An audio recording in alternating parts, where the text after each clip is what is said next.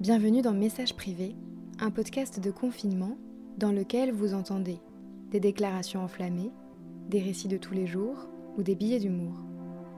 Pour ce 18e épisode, le hasard fait bien les choses, car c'est dans le 18e arrondissement de Paris que l'auteur du jour a grandi.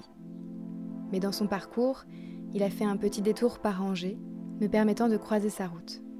À 26 ans, Giorgio enchaîne les succès et s'apprête à sortir son quatrième album.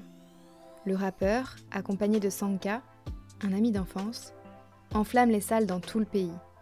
Et pour adoucir le confinement, il offre quelques sessions live sur Instagram où il est suivi par plus de 200 000 personnes. Il y a quelques années, à la question Quelle image est-ce que tu voudrais renvoyer?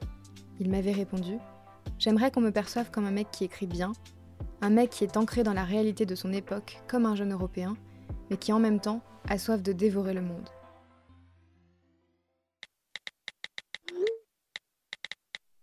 Une pensée à toutes les personnes qui travaillent dans le milieu hospitalier, sans y oublier les femmes et hommes de ménage. À tous les libraires, aux conducteurs de bus, aux éboueurs, aux facteurs, aux policiers. À tous les fleuristes, aux ouvriers, aux routiers, aux caissiers, aux livreurs.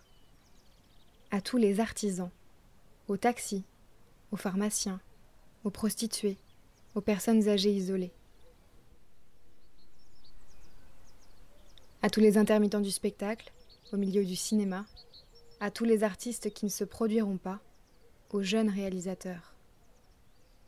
À tous les sportifs professionnels, aux fans de sport, à tous les voyages qui ne se réaliseront finalement pas, aux projets à l'abandon, à tous les enfants enfermés, aux commerces qui fermeront, à tous les parents qui ne peuvent pas faire garder leurs enfants, aux liens rompus, à la distance, aux rêves décalés, à tous les étudiants dans des chambres de bonne, aux angoisses naissantes, à ceux qui s'ennuient, aux personnes séparées, aux patients qui ne se pratiquent pas à la maison, à la distance, à tous ceux obligés de prendre les transports en commun, mais aussi au changement, à l'espoir, à l'avenir, à demain.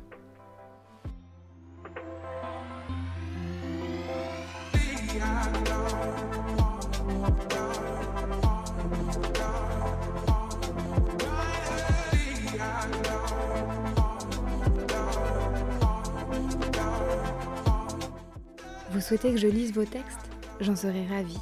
Et pour cela, rien de plus simple.